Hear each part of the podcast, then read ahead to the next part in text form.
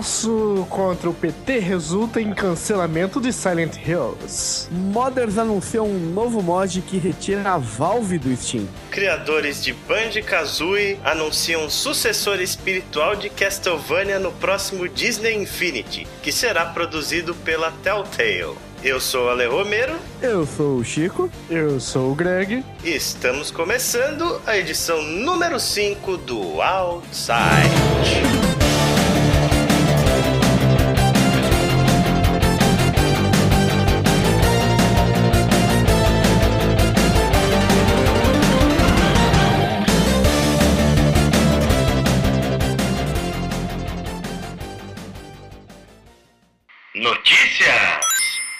Outsite número 5 começando então, um outsite meio que extraordinário, só de notícias, porque essas últimas semanas foram extremamente agitadas na indústria de videogames e a gente tem muito para falar. Então começa aí, Greg. Sim, sim. Primeiro eu quero que vocês mentalizem a cena de dois gatos daquela briga de internet, cujo eles seguram sabres é, e com a música tan tan tan tan tan tan tan tan de fundo, onde um é um gato é o Kojima e o outro é a Konami.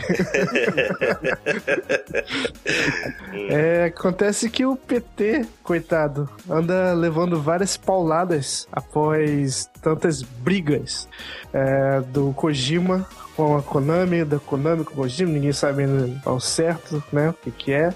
Mas que certamente foi um, uma coisa boa pro Kojima, não foi uma coisa boa pra Konami e nem suas séries remanescentes, né? Sim, a gente até discutiu já a respeito disso é, no Outside número 3, se eu não me engano. Uhum. E eu acho que foi pior, obviamente, pra Konami, porque o Kojima era grandemente criativa lá e é o cara que produzia as melhores coisas da Konami nos últimos tempos, porém não foi bom pro Kojima também, porque ele perdeu é, o financiamento que ele tinha das ideias malucas dele, né? Sim. Os uhum. projetos do Kojima são muito caros de ser produzido, não é todo mundo que vai ter coragem de bancar ele, ah. então se ele, por exemplo, fizer um estúdio indie aí, ou um Kickstarter, é. ele vai ter muito menos recurso para criar é. o que quer é, mas que seja. talvez isso aflore a criatividade dele, né? Qualquer coisa que ele colocar é financiado, fácil. Com certeza. Mas, é, infelizmente, aí nessa briga Kojima e Konami,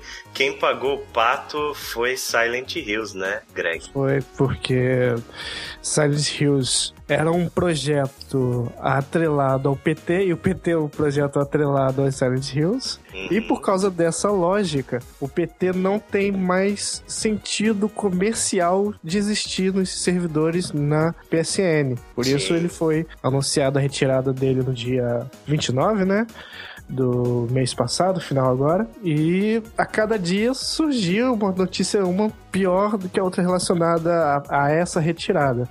Muita gente, já no, nos primeiros dias sem o jogo, já tinha PlayStation 4 uh, anunciados no eBay por, for, pequenas fortunas por uhum. ter o jogo instalado. Inclusive, o eBay tá banindo nesse momento todos os anúncios relacionados a isso. Você não pode vender o seu PlayStation é, com PT com essas quantias Tá, a princípio você poderia, quem já tinha o jogo baixado antes, poderia baixar várias vezes. Só que o problema é que não, agora você, quem deletar, meu filho, já era. O jogo é. não foi tirado de vez do servidor. Não Exatamente. tem mais. Foi deletado do servidor da PSN e quem tem, tem. Quem não tem, não vai ter mais. É, é. é um muito, muito triste, porque é um jogo que, bem, até a segunda ordem vai ficar só na memória das pessoas. PlayStation 4 é um console que tem muito a se vender ainda. E esse, esse, esse pedaço cultural, essa coisa. PT foi um grande movimento histórico para a história dos videogames, que foi um. do modo que ele foi construído, lançado, do modo que ele foi destrinchado pela comunidade. É algo diferente que agora tá perdido no tempo, tá na memória só de uma parcela de pessoas. Pois e é. não há notícias de que ele vá voltar tão cedo, mesmo porque a gente até entende, porque ele é um prenúncio para um, um, jogo. É, ele é um teaser, né? né? Sim. É.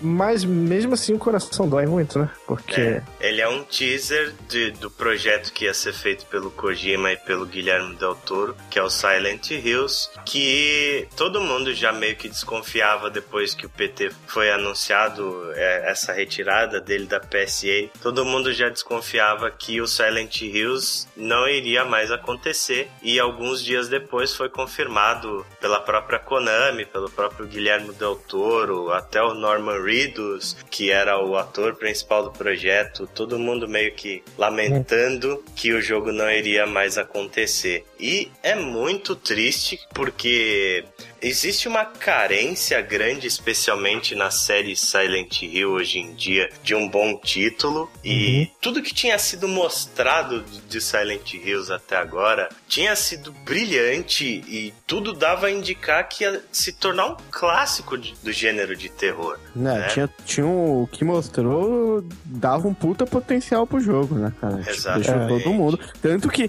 cara, um teaser de jogo fazer o sucesso que isso fez Pois é, não é uma coisa normal. muita gente colocando o PT como uma das melhores coisas que foi lançada em 2014 e ele era a primeira parte dele, né? Até o primeiro jump scare lá que você toma é muito brilhante, é muito bem executada. Depois tudo se torna meio obtuso, meio que de propósito, porque o Kojima, a ideia dele era que a internet demorasse semanas para descobrir o teaser de Silent Hills.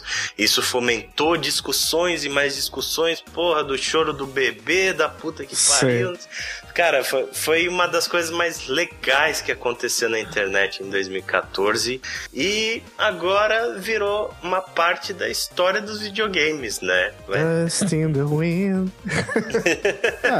Porque é, esse jogo, pra mim, eu tava apostando muito. Hum. Eu tava muito feliz. Agora, tudo que eles têm é a fazer a Konami, que eles podem fazer, é meio que tentar pegar uma equipe qualquer ralé, não desmerecendo, né? E tentar emular o que seria os passos que o Kojima já tinha dado pra tentar construir algo em cima do que foi criado já em cima dele, mas eu não A chance de sei. dar merda fazendo isso é grande. São muito É, mais altas do que eles começassem do zero, né?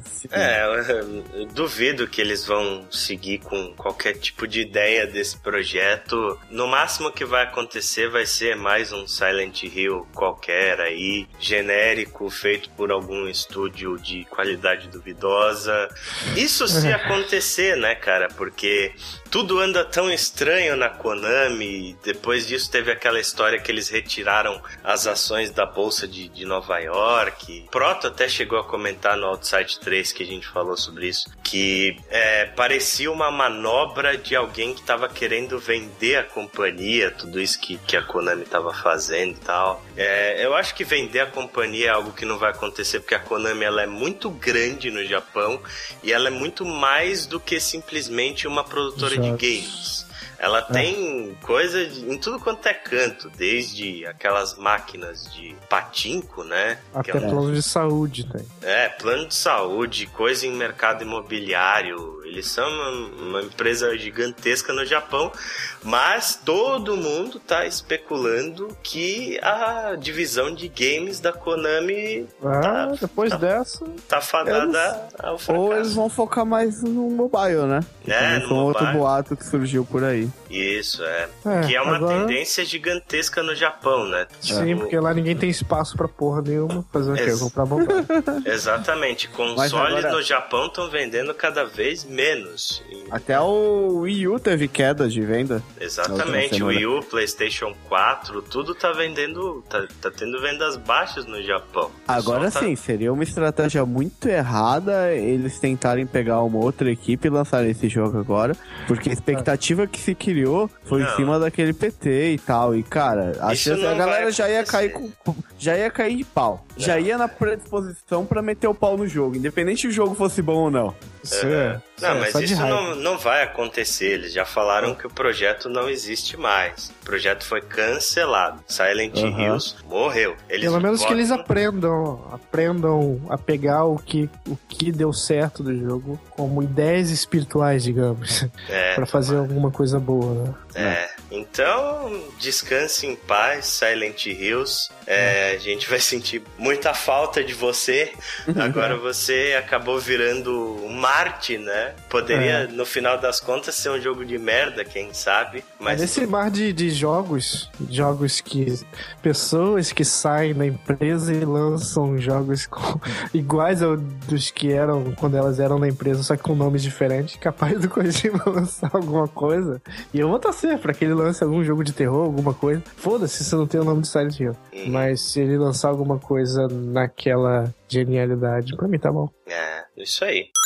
Então, próxima notícia: Marvel anuncia parceria com a Telltale Games para o lançamento de um jogo em 2017. E aí, Ale, o que, que você decide dessa notícia? Qual a escolha moral? Você vai achar essa notícia uma bosta? A escolha, a escolha vai ser qual, qual armadura de qual armadura da Homem de Ferro você vai usar, né, cara?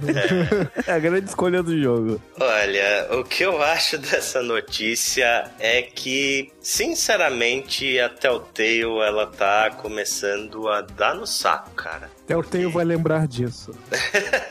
Porra, é, eles estão com uma quantidade tão grande de projetos, mas tão grande que é, é difícil a gente acreditar que vai sair tudo em boa qualidade. O que, que eles estão fazendo atualmente? Eles estão é, no Game of Thrones, estão lançando Tales from the Borderlands, estão já anunciaram que estão produzindo uma terceira temporada de The Walking Dead. Sério? Aham. Uhum. É, The Wolf Among Us não foi anunciado, mas a gente sabe que vai existir uma segunda temporada. É, já foi anunciada também uma parceria com a Mojang para produzir uma série de Minecraft. E agora a gente tem esse anúncio de uma parceria com a Marvel. Primeiro de tudo, esse sistema da Telltale ele já saturou. Esse estilo de jogo que a Telltale faz já cansou um pouco. Um pouco é apelido, né? Já cansou pra caralho. A gente sabe que a Telltale não é um estúdio tão grande assim para estar tá tocando tanto projeto ao mesmo tempo. É possível, cara. A gente tem alguma maquininha da Glasslit lá de fazer jogos de, de, de, de, Não precisa fazer nada. É. Vamos fazer um jogo aqui do Yu Hakusho. Tá bom. Só dubla aí que amanhã já tá todo pronto os desenhos. Já tá é, pronto. Cara, não, não, é possível, sabe? A gente reclama da Ubisoft lançando Assassin's Creed todo ano aí. Mas, é porra, a Telltale tá lançando quantos jogos por ano, velho? tá caindo a qualidade, claramente, né, cara? Tá, exatamente. Esse é o grande problema. Se lançasse mantendo a qualidade, mas taca claramente caindo a qualidade dos jogos. E a gente já falou das origens da Telltale no podcast que a gente fez. E a gente sabe que a Telltale já fez muita porcaria nessa vida. Muito. os, os, jogos lá de, de CSI são uma desgraça da humanidade. Então, eu sei lá, cara. Eu, tô começando eu tô... a achar que a Telltale é igual a SEGA, que na verdade o Walking Dead e o Wolf Among Us foi uma sorte no mar de merda. Uhum. Que nem a SEGA foi sorte com o Mega Drive. Desculpa aí, alfinetada. É, eu não duvido não, cara. Mas tá, vai. A merda tá feita, o anúncio tá feito, vai sair a porra do jogo da Marvel pela Telltale. O que, que vocês esperam disso daí? Chico, você que é um cara que é bastante fã da Marvel, é, como que você enxerga um jogo da Marvel dando certo pelas mãos da Telltale? Cara, eu só, eu só imagino um jogo da Marvel dando certo se eles fizerem um jogo numa linha mais, tipo, tipo a série que tá da Sonya Powers. Hum. Menos focada aí, tipo, nos super-heróis e uma coisa focada mais no, no background, ou tipo, no que está acontecendo enquanto os super-heróis estão fazendo merda, né? Nas Não consequências mudando. daquilo. Tipo, é, você controlando um humano e a, a. Imagino, tipo, uma coisa que ficaria, que na minha cabeça ficaria legal. Você. O seu personagem não ser um super-herói da Marvel, mas ser uma pessoa comum e, e vendo aquilo que tá acontecendo em consequência das ações dos super-heróis. E aí, em determinados momentos, cruzando com os heróis, obviamente, e tal. Sim. Porque a partir do momento que você controla um super-herói, você envolve a ação. Com certeza. E aí, tipo, e a gente já viu que até o Tail, pra colocar ação, é, não é a melhor coisa. E tipo, meu, imagina, você vai controlar o Homem-Aranha num jogo da Telltale, velho. Não vai funcionar. É, bizarro mesmo. Entendeu? Eu... Tipo, então eu, eu imagino um jogo funcionando se for uma linha mais, tipo, uma coisa mais documental, sabe? Tipo, uhum. você jogar controlando Ben Urich, por exemplo, documentando, investigando uma coisa dentro daquele universo da Marvel. Entendeu? Mas você acha que que pegada que deveria ter? Tipo, uma pegada mais sombria e, e depressiva, tipo Walking Sim. Dead? Ou uma coisa mais alegre, tipo Tales hum. from the Monkey Island? Tá? Cara, eu acho que teria que ter uma pegada parecida com o que a gente viu no Wolf Among Us. No Wolf Among Us. Que é, acho que tem que ser uma coisa sério. mais investigativa, estilo se passando meio que ali em Hell's Kitchen, por exemplo. Sim. Saca? Meio aquela pegada da série do Demolidor. É uma coisa mais assim, entendeu? Porque se for uma coisa tipo Vingadores, cara, os próprios filmes, tipo, filme, desenho, quadrinho, é, é muita ação. Tipo, você tem, obviamente, os dramas, você tem e tal, mas eu não vejo funcionando muito bem, entendeu? É, tudo é desculpa pra, pra cena da. Pra porrada. Desembocar na cena da igual o Mortal Kombat. É, entendeu? Beleza. Então vamos lá, terceira notícia, Chico. Então, a gente vai falar aqui da notícia que saiu aí, praticamente duas notícias, né? A primeira foi que a Valve tinha anunciado a feature de você poder colocar preço nos mods que você desenvolve, você desenvolvedor de mods, para jogos no Steam. E quatro dias depois eles retiraram isso, né? Essa funcionalidade, dada a quantidade de protestos abaixo assinado com mais de 113 mil assinaturas, mais de 100 mil assinaturas lá. A ideia deles foi até nobre. Eles queriam, tipo, fazer com que os modders, né, que fazem um trabalho decente, ganhassem algo uhum. em troca e conseguissem se dedicar a isso, incentivar as produtoras a darem cada vez mais suporte, né, e um suporte melhor, cada vez mais ao desenvolvimento de mods dentro dos seus jogos. Mas acabou saindo um tiro pela culatra, a comunidade ficou meio puta, né, porque obviamente o pessoal tá acostumado a ter esses mods de forma gratuita e o pessoal não curtiu muito a ideia da Valve e a Valve foi obrigada praticamente a tirar isso quatro dias depois. É a concepção do mod que alguém fez e disponibilizou. Se você pega e cobra, quase que caracteriza como DLC não é. autorizado. É um DLC não autorizado, é um DLC extraoficial, né? Eu, sou, eu meio que me divido né, a respeito desse assunto, porque ao mesmo tempo que eu entendo o lado de, porra, esses caras estão fazendo um trampo da hora, sabe? Estão dedicando muito da, da, vida deles, da inteligência, formação que eles tiveram é, num, num produto e tudo mais. Com certeza fazer um mod não é uma coisa simples, especialmente coisas que os caras fazem assim que são excepcionais, tipo os mods de Skyrim, que foi onde a Valve tentou começar, né? Foi o primeiro jogo que eles uhum. tentaram fazer, foi Skyrim. A gente vê, tipo, as atualizações gráficas absurdas do jogo. O pessoal manja pra porra, né? Mas ao mesmo tempo, né, cara, você tá é, ganhando dinheiro em cima de uma coisa que não é sua, né? Você tá alterando o código de uma propriedade intelectual de alguém. Então, é. porra, até onde que isso é justo, né? Até é. onde você ganhar dinheiro em cima disso é justo. Eu acho que um mod, quando chegar um patamar de foda, foda, foda, a empresa chama, chama ele pra trabalhar hum. lá. Deixa como tá, eu acho. É, é, foi foda. É. Chama, igual Dota. Dota é um mod malditamente fantástico. Exatamente. O é? Counter-Strike foi um dos maiores exemplos de mods brilhantes que já existiram, né? Os caras criaram lá o primeiro Counter-Strike em cima de Half-Life, depois a Valve contratou todo mundo e virou um jogo Sim. oficial. E esses caras ganharam dinheiro, acabaram ganhando dinheiro, acabaram mostrando o trabalho deles, conseguiram emprego e conseguiram evoluir, entendeu? É, é, complicado, cara. É uma forma dos caras, desses desenvolvedores que estão tentando entrar na indústria, mostrar o trabalho deles. Tem vários casos aí de modders que acabaram conseguindo emprego na indústria mesmo, desenvolvimento de jogos. Obviamente, tem cara que faz um trampo fenomenal. Ele Sim, praticamente ó. recria o jogo. O próprio exemplo que vocês deram do Dota. Mas é, é, muito, é muito complicado se falar que é uma coisa, pô, não é, entendeu? Tipo, tem mods ali que, cara, com certeza, principalmente quando você fala de Skyrim, tem mods que você vira e fala, cara, o cara merecia ganhar uma grana pelo trampo que esse cara fez. Sim. Sim, mulheres limpas. Detalhes que a gente precisa pensar é que tudo tem um lado positivo e um lado negativo. Eu acho que o modelo dos mods hoje, no jeito que estão, eles funcionam bem. E modificar isso, vocês não acham que, sei lá, tipo, cobrando por mods, de repente algumas empresas iam lançar o jogo incompleto de propósito?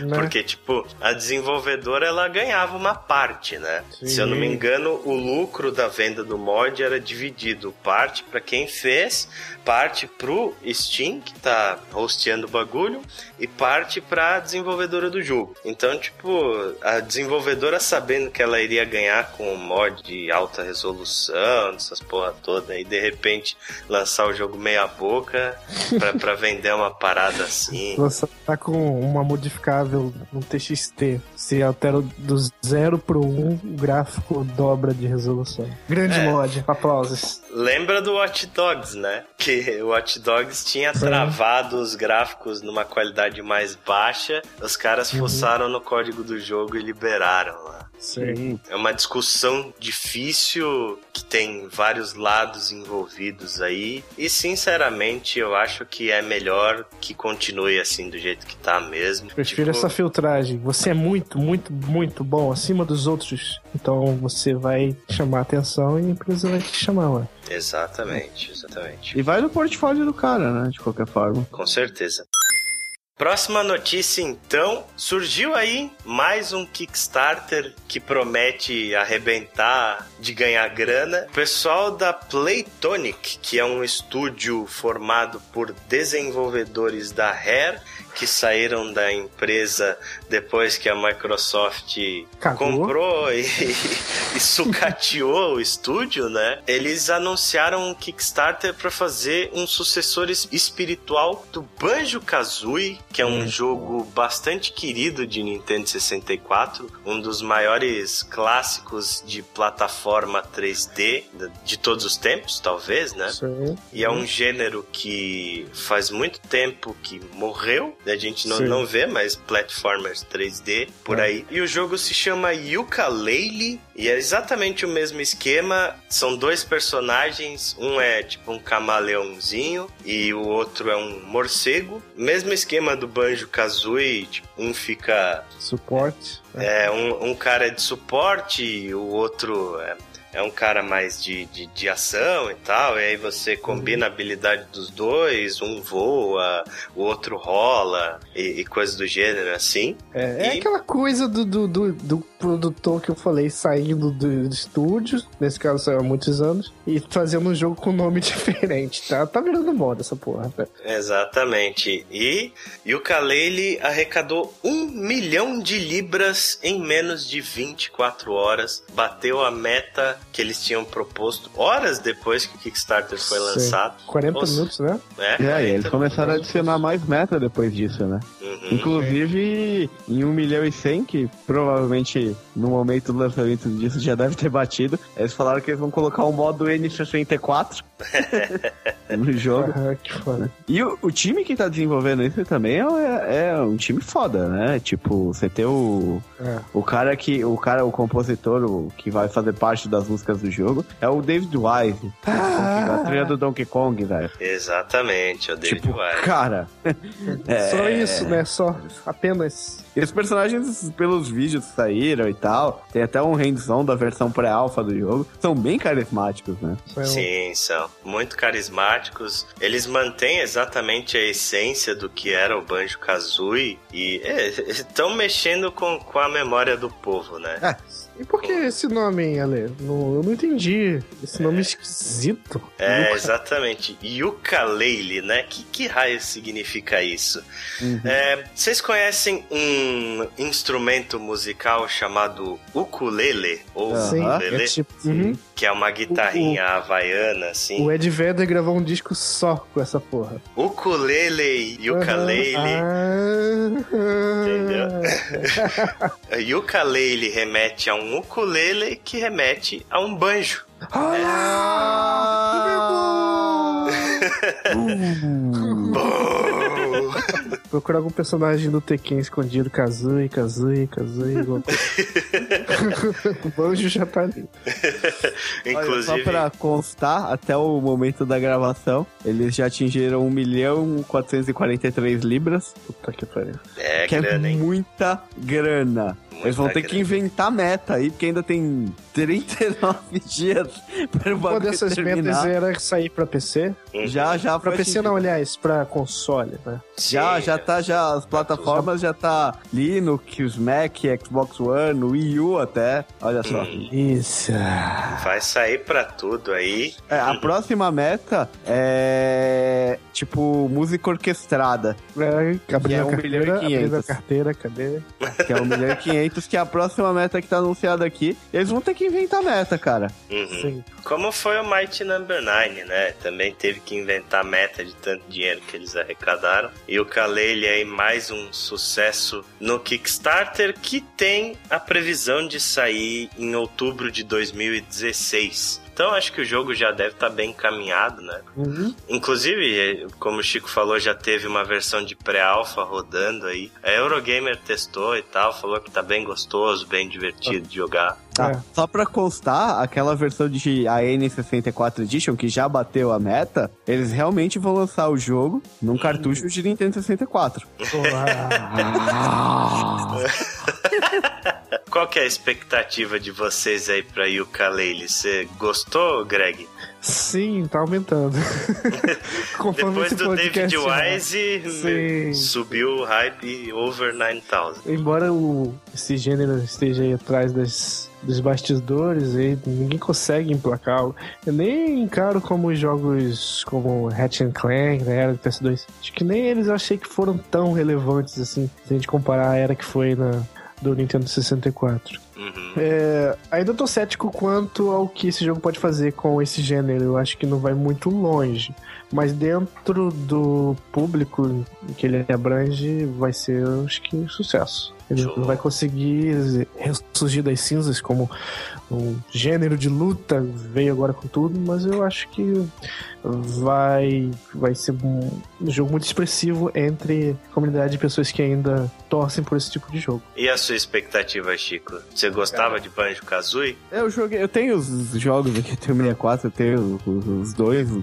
Eu joguei, eu joguei bastante até, mas te falar que não era o meu jogo favorito. Uhum. 64. Mas é um jogo divertido, cara. É, veio bem naquela leva junto com o Mario 64, Donkey Kong 64. Ele é. tinha bem um estilo bem parecido, né? Uhum. Então é um jogo divertido, mas não, pra mim nunca, eu particularmente nunca achei uma obra de arte, sabe? É, ele surgiu na, na época. Esse gênero nasceu com o Mario 64 e o Banjo Kazooie meio que foi um refinamento de tudo que o Mario 64 fez, né? Uhum. Era, era tipo uma evolução natural das coisas, assim. É um jogo super competente, super divertido e super querido pela comunidade, tanto que esse Kickstarter aí é a prova. Eu não sei hoje em dia qual é a relevância de um platformer 3D, se, se ainda é um jogo interessante. Hoje a gente Mas tem dois analógicos aí. não temos aquele problema de ficar girando a câmera com R. Puta que é. pariu, né? E o analógico não quebra, né? E o analógico não tem que botar elástico e não fode o seu dedo inteiro, igual ah, aquele controle maravilhoso do Nintendo 64. Teve um dia que eu fiquei sem energia em casa, eu tava jogando aquele. Uh... Jack and Dexter pra PS Vita. Uhum. É bom, é bom. Só que um, não tem aquele carisma, aquele trabalho de carisma feito em cima, e os cenários não são tão atraentes. Coisa que esse jogo aí parece reverter. Uhum.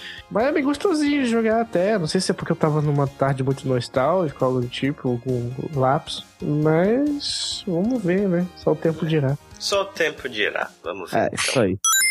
Próxima notícia, Chico. Ah, olha só, eu acabei de comprar o Disney Infinity 2.0 há pouco tempo para jogar com os personagens da Marvel. E a Disney, essa empresa muito bacana, anunciou que vai lançar ainda este ano Disney Infinity 3.0. Não que tem beleza. tantas informações ainda, mas obviamente o que era muito esperado e vai sair nesse são os personagens, os cenários de Star Wars. Né? Uhum. Né?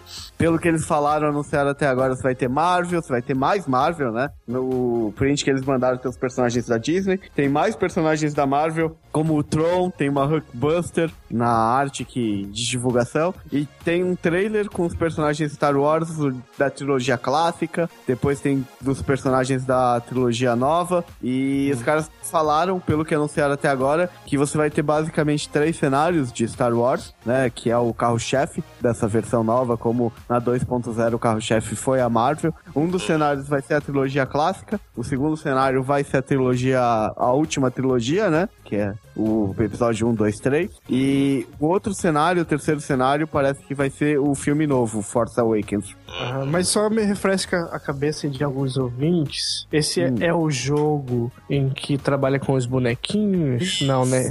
É. Ah, tá. Porque tem o Infinity Universe, é isso? Disney é... Universe Disney. Não, é Disney Infinity. Tem o U Disney Universe também, que só que é sem bonequinhos, que você joga nas telas lá da Disney, que é um jogo, tipo, é diferente. Não é o uhum. Universe. Você vai ter lá os bonequinhos para é. colocar na base. Pelas fotos que mostraram, a base é exatamente igual à do, uhum. do anterior. E é uma novidade, né, nesse 3.0, que eles trouxeram a Ninja Theory. E parece que, pelo que falaram, o jogo vai ter um. Eles vão polir melhor a jogabilidade. Eles vão ampliar as personalizações, a jogabilidade em si. E parece que vão dar menos foco para Toy Box né? Que é aquele modo de construção e tudo mais. E mais para contar a história, para você jogar mesmo. Se for do modo de construção, né, velho? Tá cheio de é. cenário. Porque o pessoal é. quer jogar mesmo os cenários que, que já tem pré-pronto lá, pô. Sim. Quer é. jogar o cenário do Star Wars, quer jogar o cenário dos Vingadores tal. e tal. E uma coisa que eu sempre achei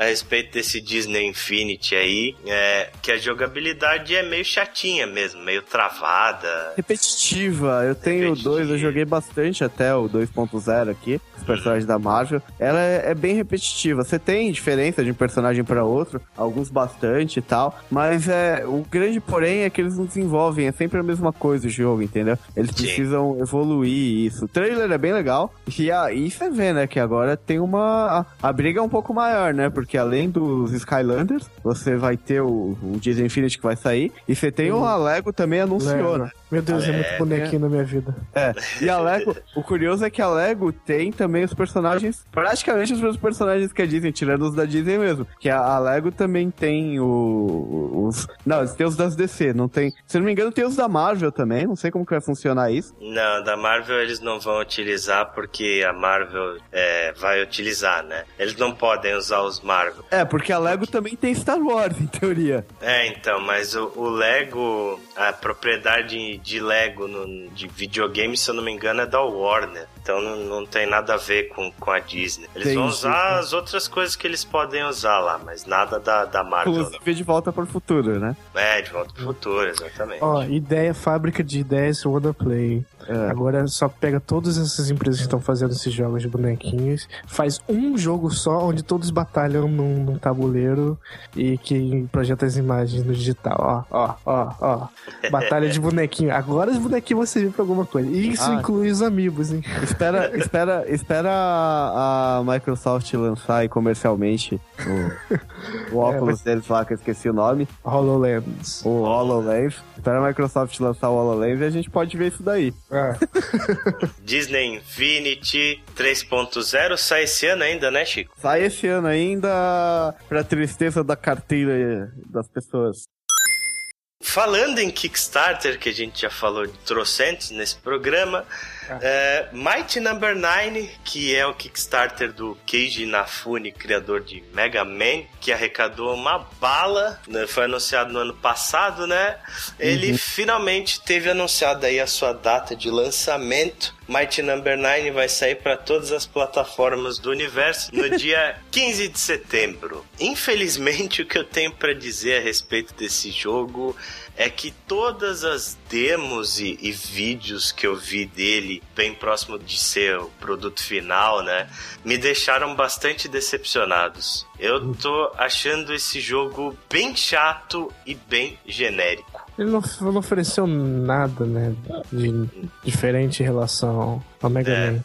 É, e o pior de tudo isso é que eu acho que ele não soube resgatar todo o carisma e, e, a genialidade de level design e de, de, inimigos e tudo que fazia Mega Man ser um grande jogo, sabe? A uhum. impressão que eu tenho desse Mighty Number 9 quando eu vejo os vídeos é, sabe aqueles sites de jogo em flash genérico das coisas, uh -huh. assim? Tipo, uh -huh. Que fazem é, similares de outras coisas. Exatamente, que faz similares de outros jogos, é o que parece ser esse Mighty Number 9, assim, um jogo em flash similar a Mega Man. O que parece feito. que parece até que nisso então deixa meio que quase que claro que quando ele saiu da Capcom, alguns personagens não conhecidos, tão conhecidos quanto ele ou nada conhecidos, ficaram para trás, que eram cruciais. Exatamente, é. eu acho que esse é o ponto. A gente se apega muito nesses nomes. É, que, Kickstarters são muito autorais, né? O Banjo Kazooie é autoral da Alma Rare, né? Tem o uhum. do, do Igavani aí, que é outro autoral, e agora esse outro Might, que é o Might Number 9, que é também outro é, Kickstarter muito autoral. Então você vê como se o Inafune fosse realmente a cara do jogo, Isso. mas eu acho que. É, a gente acha que, tipo, Mega Man é daquele jeito única e exclusivamente por causa do, do Inafune, né? A gente é. esquece que existe toda uma equipe por trás é. dele trabalhando no jogo. E o Inafune, por sua vez, falar, ah, eu posso. É. Eu sou uhum. o cara que fez o Mega Man, né? Posso. Eu Todo sou... o resto que faltou eu posso, eu faço lá. É, eu sou o criador de Mega Man. Mesma coisa que a gente fala do Kojima, né? Nossa, é o Kojima, é o Kojima, é o Kojima. Mas, porra, a Kojima Production tem centenas de funcionários, cara. E vai saber o quanto o anônimo número 2 lá não é Sim. responsável pela alma de, de, Metal Gear, sabe? Como Sim. era proibido nos anos 80 você colocar seu nome no, nos créditos finais dos, de jogos de grandes empresas. Konami, Capcom. Isso eu não via.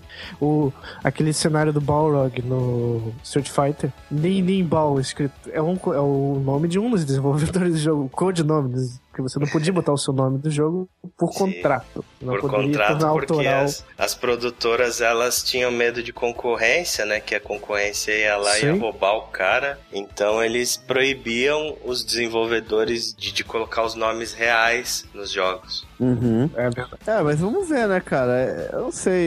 Kickstarter é sempre uma aposta, né? Uma promessa. Uhum. Pode sair uma coisa boa ou ruim daí. Eu realmente espero que seja um bom jogo. Pelo é, personagem. É, tomara que tal, a parte boa que não mostrou. É, realmente o gameplay que mostrou até agora tá uma coisa bem genérica, né? Você contribuiu, né, Chico? Contribuir. Uma coisa interessante, né? Tipo, a maioria dos Kickstarters bons aí que estão saindo, surpreendentes, são de caras completamente desconhecidos. Que a gente teve, por exemplo, o FTL lá, o FTL, que foi um dos primeiros jogos que saiu do Kickstarter. E foi um grande jogo, super aclamado e tal. Ninguém nunca tinha ouvido falar dos desenvolvedores.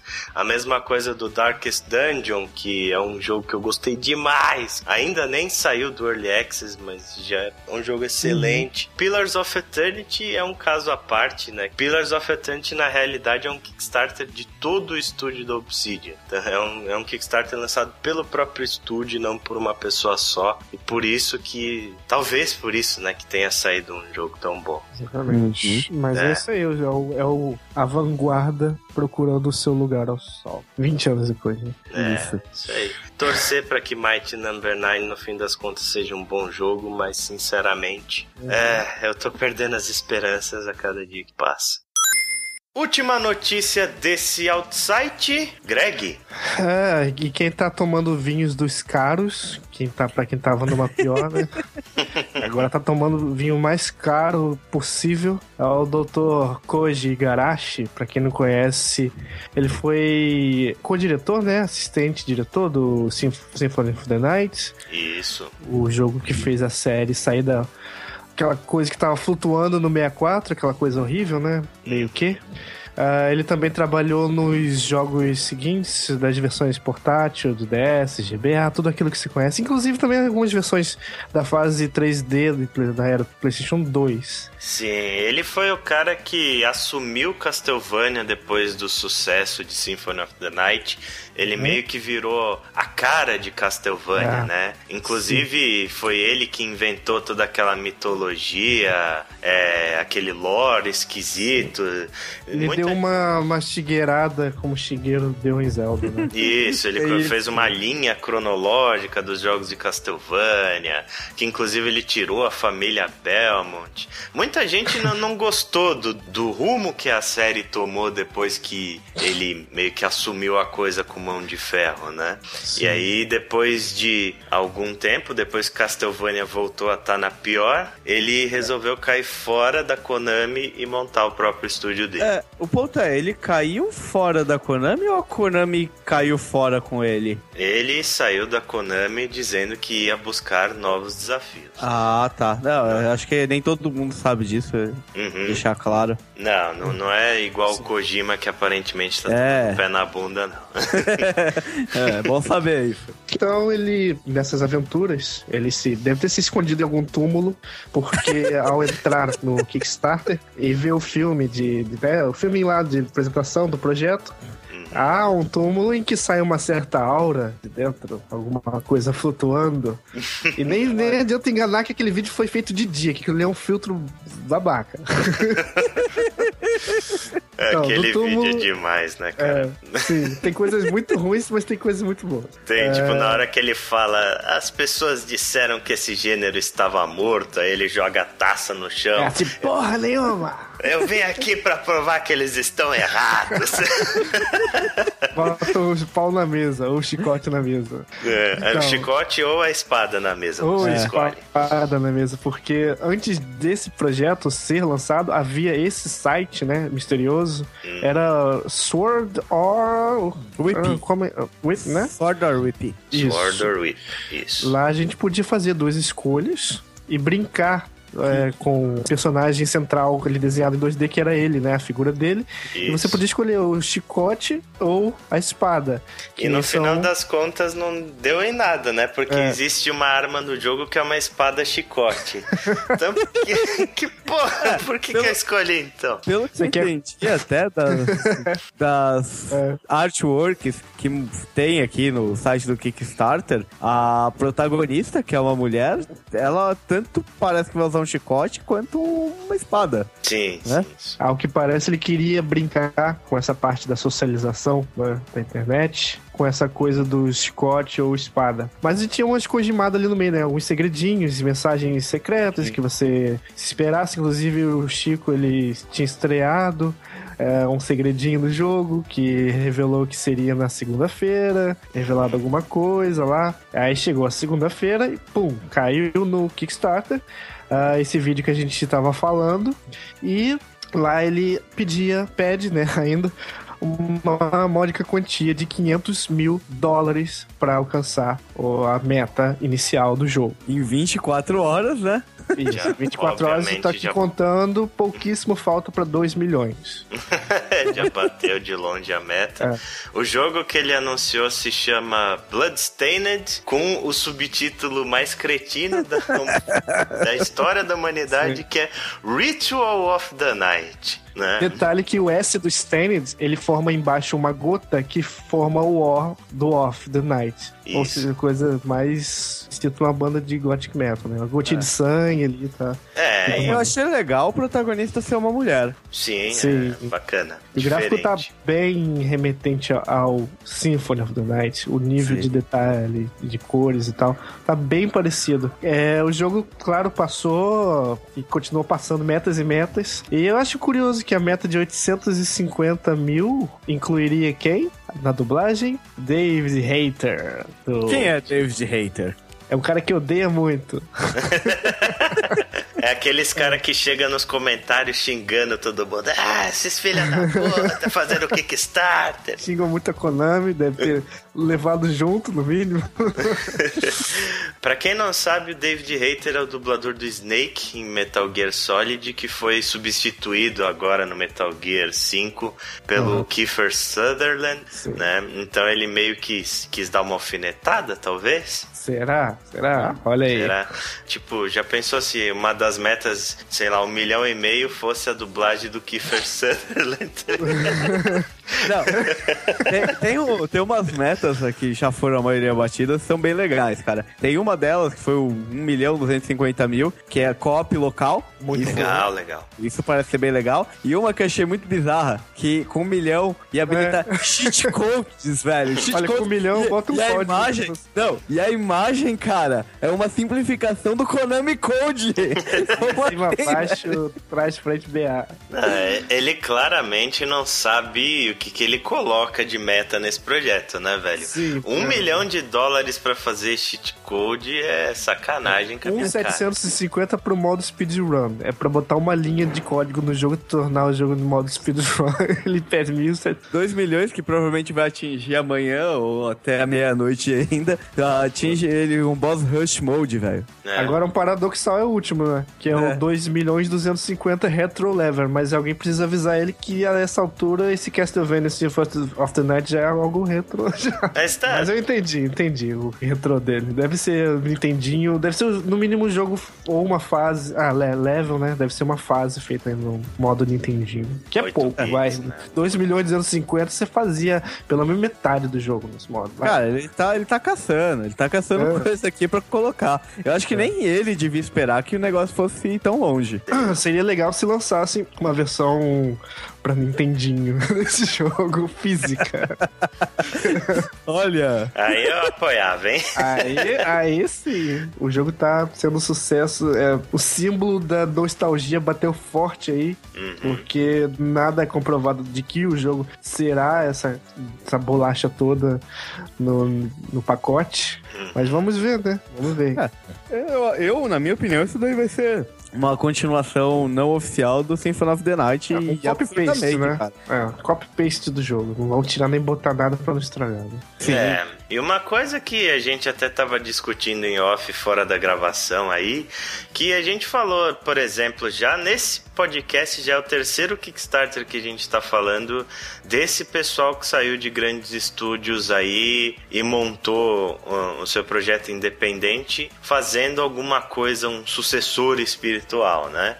E a grande questão é o que, que esses caras vão fazer depois que esses jogos saírem? Por exemplo, o que, que o Keiji Inafune vai fazer se Mighty Number 9 sair e for um jogo meia boca como ele aparentemente vai ser? Ele vai lançar um outro Kickstarter de um jogo igual? Vai ter o mesmo apelo? Cara, é aquele negócio, né? Tipo, é o cara tá apostando. Se não der certo, se o jogo for ruim, né? Der certo já deu. Mas se o jogo for ruim, cara, porra, ele não vai conseguir de novo a mesma coisa. É. Porque a galera. Ele tá com um contato muito mais, mais próximo com o público.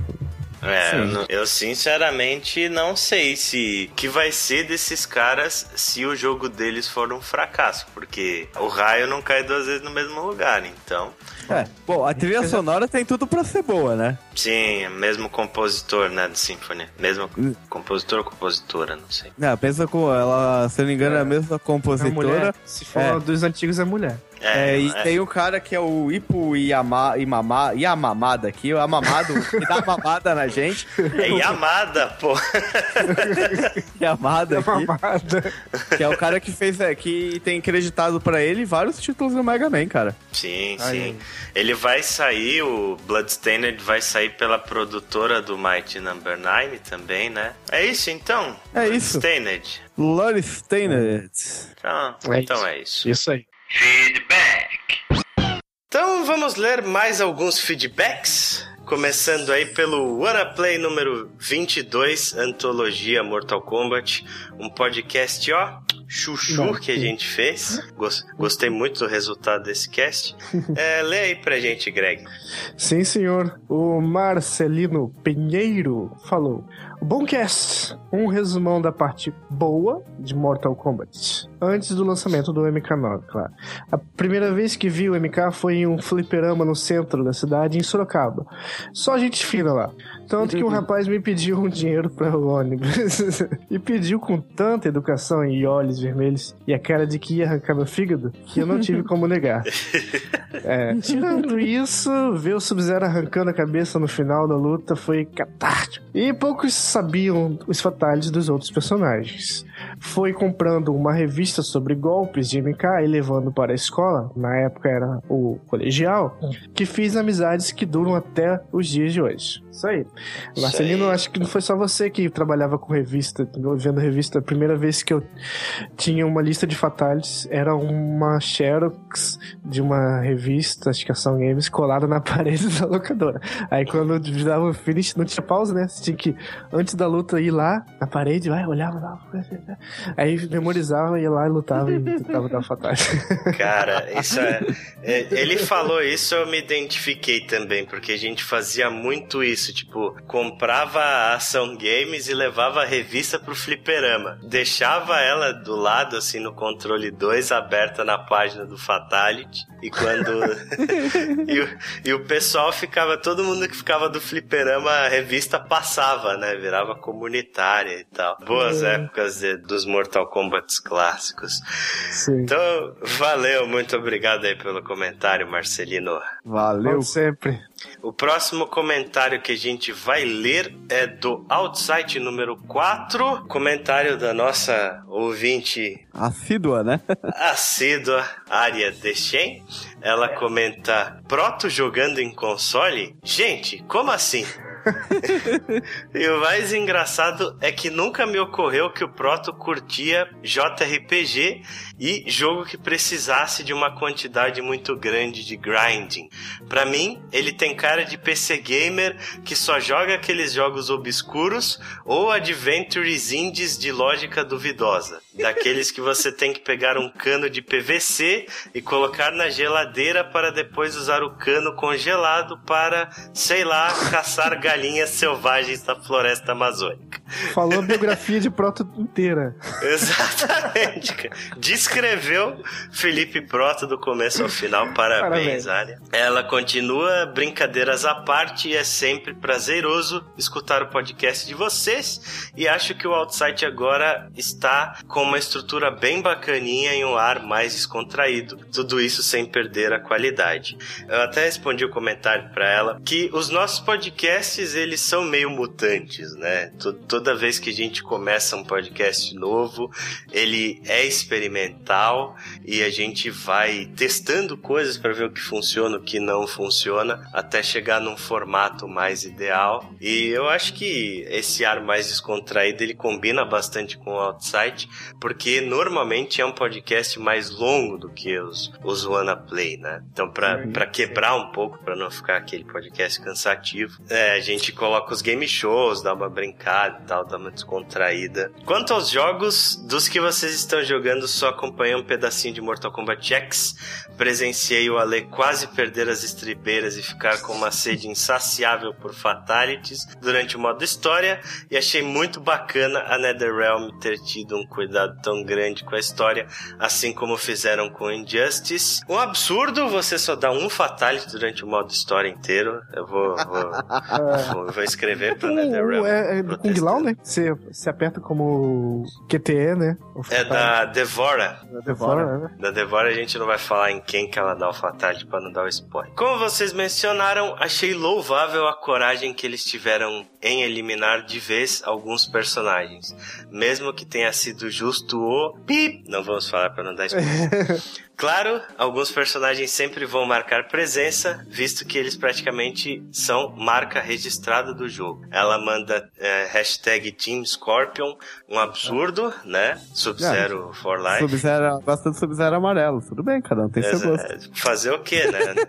Não, nesse jogo eu gostei dos dois, hein? Mas os dois na forma mais humana. Achei foda. É, em termos de jogabilidade, o Scorpion é melhor nesse jogo. Gostei muito. É, o Scorpion tá pelão pra caralho com aquele Scorpion. teleporte dele. Ah, é, mas eu consegui, tá consegui uma fluência no, no Sub-Zero muito legal. Que eu dei uma surra no, no time lá da, da Jack lá na história. Dei uma surra naquela porra lá usando Sub-Zero. É, eu, eu gostei mais do Scorpion, mas foda-se, Sub-Zero é foda. é, é, mas eu acho legal quando o MyP consegue se sustentar confiando nos personagens que cria, sem ter que ficar ressuscitando personagens usando desculpas meio bestas. Tekken mandou um abraço. De resto, já vi que vou ter que colocar Deus Ex Human Revolution na minha pile of shame de jogos que eu tenho, mas nunca zerei, porque aparentemente the hype is real. É, é real. É mesmo.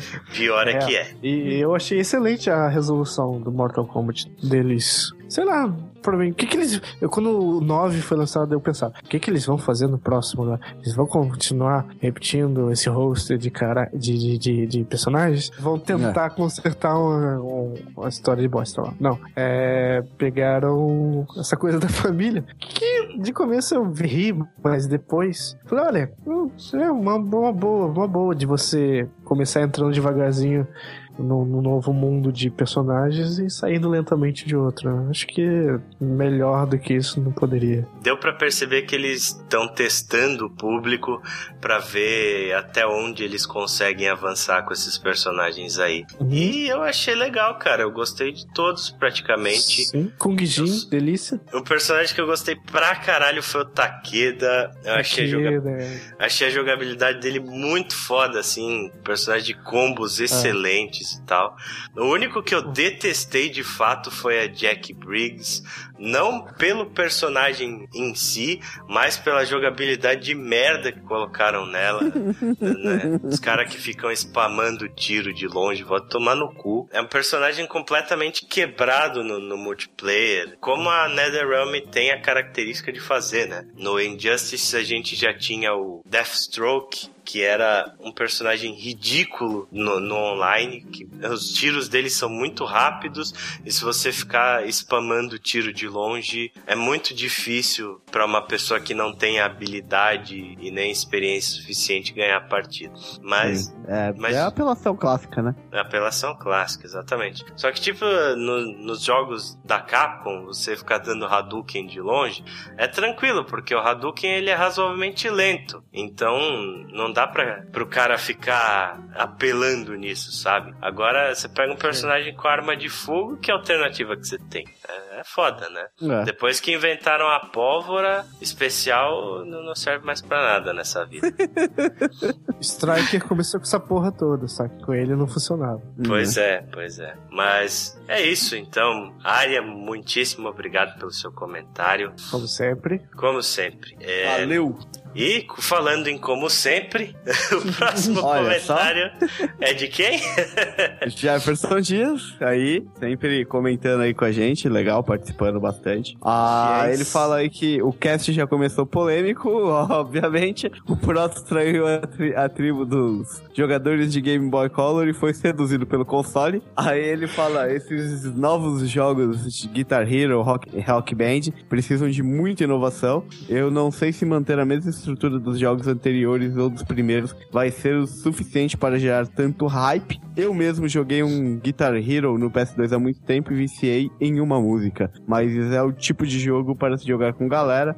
Sozinho eu não vejo muita graça nele. Também não. A não ser para platinar o jogo. Mas apenas conquistas tiram todo o propósito do jogo, que é se divertir de preferência acompanhado com alguém, seja local ou online. É, eu acho que essa geração ela tem uma resposta muito boa para esse problema de ser chato jogar Guitar Hero Rock Band sozinho, que é uhum. o streaming, né, velho? Você pode passar Sim. vergonha na internet inteira, por que não? É, olha só. É assim, ah, com relação ao que ele fala de inovação, o Guitar Hero aparentemente vai trazer algo bem diferente com relação Sim. a esse tipo de jogo. Mudar a guitarra, Sim. o esquema de você tocar em primeira pessoa FMV ali e tal. Agora o Rock Band, cara, parece que vai ser simplesmente a mesma coisa. Tanto que eles anunciaram que vai ter suporte a todas as músicas. Sim, Rock Band vai ser para quem já era fã mesmo. É. Sim. O que eu gostei do Guitar Hero foi, na verdade, a parte do Guitar Hero TV. Porque ele é tão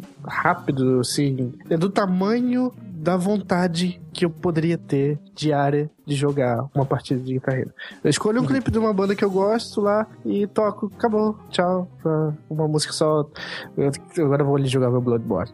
Então eu acho que foi a parte que eu mais gostei do Guitar Hero TV lá. É, sim, pode, sim. Ser, pode ser uma coisa que atrai. Vamos ver como que o impacto desses jogos, né? Porque isso daí já. Esses uhum. jogos Guitar Hero, Rock Band já foram um sucesso estrondoso, né? É, o problema é. jogar estragava a festa. Agora vamos ver como, se eles se sustentam hoje em dia. É. Tantos anos depois que meio que deu uma passada na moda. Tanto ficaram muito tempo sem lançar nada com relação a esse estilo de jogo e agora estão voltando, né? Vamos ver como que vai ser a reação do, do público com relação a isso, né? É, o problema é hoje em dia, com tanta discussão entre mídia física digital, espaço em instante, praticidade, como que eu arranjaria ânimo para gastar tanto dinheiro nessa nova guitarra e adequar isso ao tempo de jogo que eu quero jogar. Eu vou comprar uma guitarra de, sei lá, bota aí, 400 reais pra jogar casualmente. Um jogo, é. alguns minutos que vai me enjoar rápido e vai ficar ali ocupando espaço. Sei lá, eu, eu achei legal a ideia do Guitar Hero Sim, tal, me... é uma ideia legal, mas eu acho que vai funcionar uma vez. Você joga uma vez e você não vai querer ver nunca mais aquilo, sabe? É, talvez, talvez mesmo. Então é isso. Muito obrigado pelo comentário aí, Jefferson. Continue com a gente. Valeu, Como sempre. Como sempre. Música! Então, para finalizar este outsite, como sempre, de novo, uma música, né, relacionada a um dos temas que a gente comentou aí. Música hum? essa escolhida dessa vez pelo Greg. A música é Vampire Spanker. É um remix, um remake, seja lá o que você queira chamar, de Tannerman e Silver Knecht é um remix do Vampire Killer, do Olha só! Música yes. mais clássica possível de Castlevania. Daqui a pouco a gente vai estar tá chamando, fazendo remix espirituais, porque agora a moda é espiritual. Se você reparar, a gente falou umas cinco vezes, cinco jogos diferentes espirituais nesse podcast. Exatamente. Então só tem Vampire Spanker. Vampire é, Spanker, que ao contrário da maioria esmagadora dos remixes de Vampire Killer, não é um metal farofa. É uma versão acústica, né? Violões e baixo aí, bem diferente do que a gente está acostumado, mas uhum. uma versão excelente, mais uma versão excelente da biblioteca do AC Remix. E logo, logo vamos ter um Kickstarter novo do Chico Xavier produzindo um jogo aí espiritual. espiritual. Nosso lar. Mas então é isso. Siga a gente lá no Twitter, no arroba WPWanaplay. Dê seu like na nossa página do Facebook, facebook.com.br WPWanaplay. E também se inscreva lá no nosso canal do YouTube, que está sempre muito movimentado. Toda semana vídeos novos. A gente tem a nossa série em 15 minutos, onde a gente fala em 15 minutos sobre lançamentos da indústria e a gente estreou há pouco também a nossa série Memory Card, dedicada aos jogos da nossa memória, né? Isso aí. E... Jogos que marcaram a gente de alguma forma aí no passado. Exato. É, acesse lá que tá bem legal o nosso conteúdo do YouTube. Então é isso. A gente fica por aqui. Um abraço para todo mundo e até a próxima. Falou, galera. Falou, abraços espirituais.